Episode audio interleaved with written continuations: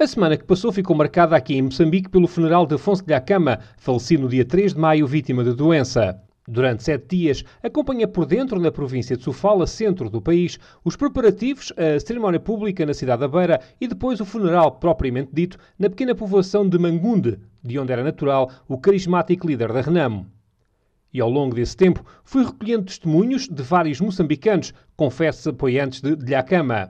À porta da sede provincial do maior partido da oposição, falei com três membros da Liga da Juventude da Renamo.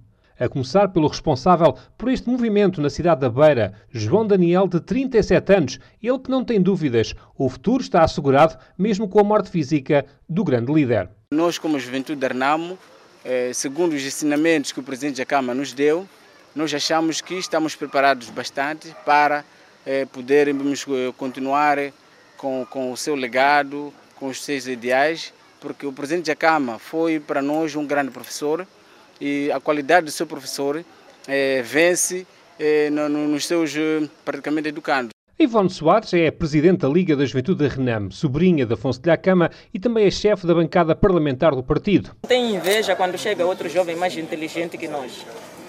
Não podemos ter inveja quando vem uma pessoa mais inteligente que nós. Temos que puxar esses intelectuais. Então não podemos ser egoístas na política, não é isso? Sim. Na política não podemos ser egoístas. Ivete Mata Magar foi uma das jovens que ouviu atentamente estes conselhos da Presidente da Liga da Juventude. Ela que também chegou à política por causa da família. Eu entrei no Partido da Renamo através dos meus bisavós, e que eram grandes, grandes da Renamo, eles sempre falavam e meus pais também são grandes, grandes da Renamo e sempre, na nossa família, sempre se fala Partido Renamo. O mesmo pensamento tem João Vasco Marceta, familiar afastado de Afonso de Lhacama, com quem falou pela última vez via teleconferência numa reunião da Liga da Juventude sobre mobilização. As palavras que o presidente de Cama deixou-nos naqueles últimos tempos eram as palavras de encorajar, de encorajar um ao outro, e continuarmos a mobilizar os outros e continuarmos a mais apoio dentro do partido.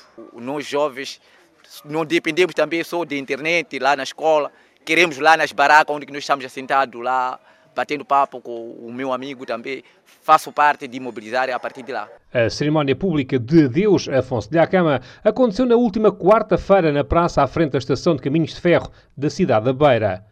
Foram milhares de moçambicanos, a maioria dos quais anónimos, que marcaram presença, como foi o caso de Manuel Armando, um confesso admirador do até aqui líder da oposição em Moçambique. Este foi um grande homem que lutou pela paz em Moçambique e que trouxe a democracia. Se hoje estamos aqui, de um lado para o outro, graças a eles, neste momento não estaríamos nesse sítio, mas eh, na base dele foi um grande homem. Os restos mortais do líder da Renam durante as últimas quatro décadas foram enterrar no pequeno cemitério da família, na aldeia de Mangunde, distrito de Chibabava, a quase 300 quilómetros da cidade da Beira.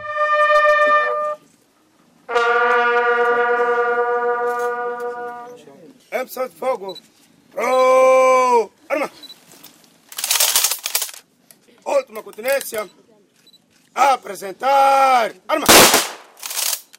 Um funeral oficial decretado pelo governo moçambicano que levou alguns dos militantes do partido a fazer longas viagens, como foi o caso de Maria Tamisa Ramos, de 38 anos, professora na província da Zambésia.